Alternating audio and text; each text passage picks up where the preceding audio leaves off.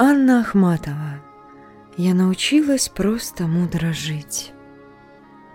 Я научилась просто мудро жить.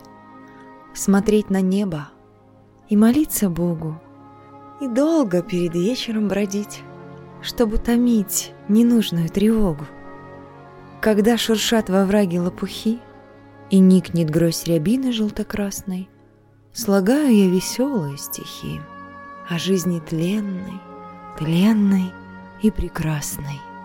Я возвращаюсь, лижет мне ладонь пушистый кот, Мурлыкает умильней, и яркий загорается огонь На башенке озерной лесопильни.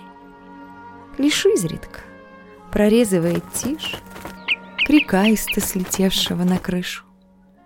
И если в дверь мою ты постучишь, Мне кажется, я даже не услышу.